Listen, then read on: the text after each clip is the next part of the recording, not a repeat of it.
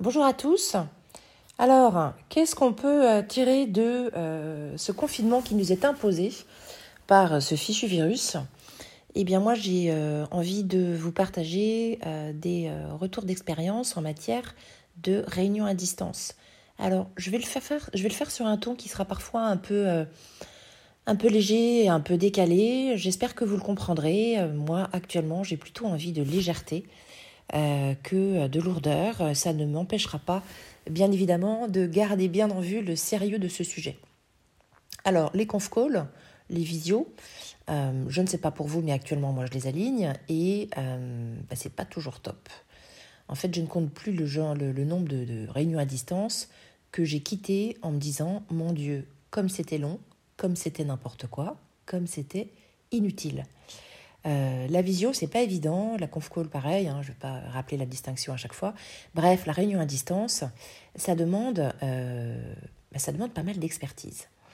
Alors, première chose, je me suis aperçue qu'il y avait beaucoup de personnes, et je me mets dedans hein, au, début, mais sauf que c'était il, y a plus longtemps, mais il y a beaucoup de personnes qui sont pas du tout familiarisées avec ça, qui en faisaient très, très peu, et du coup, bah, il faut leur mettre le pied à l'étrier. Euh, et, donc moi, euh, ce que j'ai fait, c'est euh, de systématiquement préparer les participants en leur envoyant soit le tuto qui va bien issu du site de visio concerné, soit quelques conseils. Et puis, je les responsabilise. Responsabilisez-les, c'est-à-dire que je t'envoie les fonctionnalités essentielles et je te demande de t'entraîner. De t'entraîner.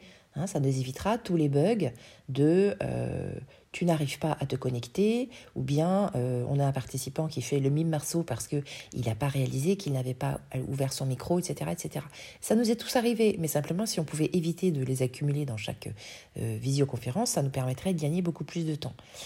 En bref, les fonctionnalités essentielles que moi j'ai identifiées sont les suivantes savoir rejoindre une réunion, euh, activer ou désactiver son micro, activer ou désactiver sa vidéo, savoir partager son écran, parce que c'est pas tout le temps l'écran de l'animateur hein, qu'on va, regarder ensemble, savoir utiliser le chat qui est hyper utile pour euh, euh, poser une question ou faire une remarque, et puis il y a des petites fonctionnalités très sympas, euh, telles que applaudir, lever le pouce ou demander la parole, etc. Ensuite, je vais partir du principe que c'est vous qui programmez l'invitation à la réunion. Et là, pareil, mon expérience m'a permis d'identifier quatre euh, fonctionnalités que je trouve pertinentes. La première, je coche accès à, la réunion par les participants avant l'arrivée de l'animateur. Oui, ça permet aux gens d'échanger de, façon informelle par les temps qui courent, c'est plutôt pas mal. Donc, euh, cochons oui. Ensuite, les micros sont coupés par défaut.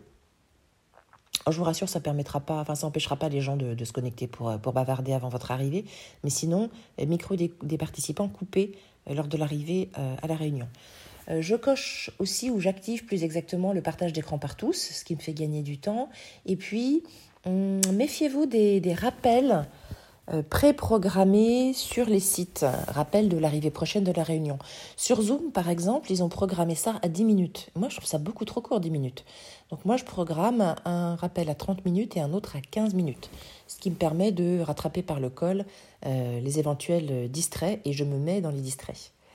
Euh, toujours en matière de préparation, nous on s'est aperçu qu'il euh, faut être encore plus précis que d'habitude dans euh, le timing de la réunion et notamment de très très bien cadrer la durée de chaque intervention. Pourquoi? Bah, En fait, en, réunion à distance, on a une capacité d'attention qui est limitée, ça a été démontré. Donc déjà, nous, une réunion à distance, c'est jamais plus d'une heure trente et c'est souvent beaucoup plus proche d'une heure. Et puis deuxième chose, bah, on va s'efforcer de capter les gens pendant un temps euh, plus court que d'habitude quand on est en train d'intervenir. Et ça, c'est important parce que euh, quand un intervenant qui est un peu bavard euh, ou un peu passionné par son sujet s'exprime, en général, pendant la réunion, déjà, quand on est même en, présence, hein, c'est difficile de l'arrêter. Alors là, à distance, c'est encore plus compliqué. C'est dur pour l'animateur de reprendre la parole.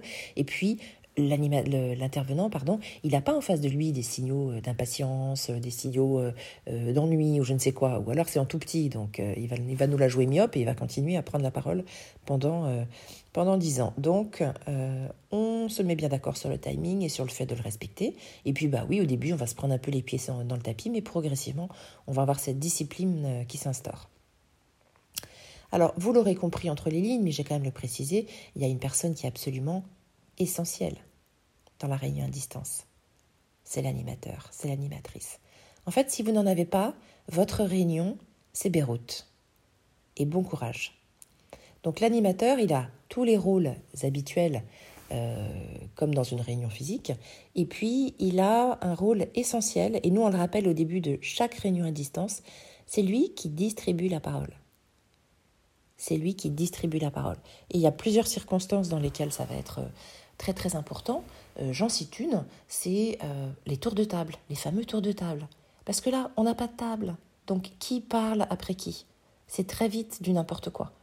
Donc nous, on a convenu de ce que c'était l'animateur qui appelle les uns et les autres par leur prénom quand on doit, par exemple, recueillir l'avis de chacun. Et alors ça a eu un avantage auquel on ne s'attendait pas du tout, c'est que euh, les personnes qui étaient un peu discrètes ou un peu timides et qu'on n'entendait pas habituellement, et bien tout à coup, elles ont un espace de parole et elles s'expriment. Et deuxième aspect euh, important ou deuxième illustration importante de la distribution euh, de la parole par l'animateur, c'est lorsque les gens souhaitent intervenir durant la réunion. Alors, vous allez me dire, on est en visio, il suffit qu'on lève la main. Oui, sauf que c'est rare qu'une seule personne lève la main. S'il n'y en a qu'une, ça va, je la repère, je la garde en mémoire. Mais s'ils sont quatre en même temps, ils vont pas garder la main levée pendant un quart d'heure. Donc en fait, ils vont baisser la main et je risque d'oublier qui voulait prendre la parole.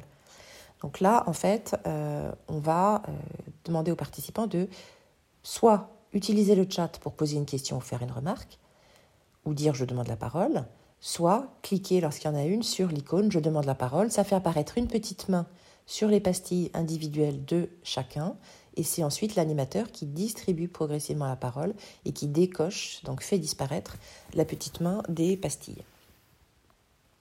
Alors, euh, nous, on a convenu de règles d'efficacité, on les a définies euh, au fil de l'expérience, dont je vous les partage, et euh, on les rappelle souvent, et on les rappelle notamment lorsqu'on a un changement d'animateur. Parce que on a décidé que chacun devait monter en compétence dans ce domaine, parce que c'est vraiment une compétence essentielle à l'ère digitale. Et, euh, donc c'est bien qu'on euh, puisse euh, être très fédéré autour de règles d'efficacité partagées et validées en début de réunion, notamment lorsqu'on a un animateur ou une animatrice un peu débutant. Alors les règles sont les suivantes, soit au calme, dans la mesure du possible. Hein. On sait qu'actuellement c'est un petit peu compliqué, on est un petit peu trop entouré d'enfants excités et de chiens qui aboient, mais bon. Et deuxième règle, on est sur mute, donc micro coupé par défaut. Troisième règle, on est tous en vidéo. Ça, ça va éviter les participants fantômes. Allez, vous l'avez tous fait. Enfin, en tout cas, moi, je l'ai fait déjà. Hein. Euh, la visio n'est pas passionnante, ou on est en conf call, on est même en visio. On a coupé sa vidéo, et puis euh, bah, on fait un petit peu autre chose à son bureau. Donc là, pas de participants fantômes, on est tous 100% présents à la réunion, 100% présents aux autres.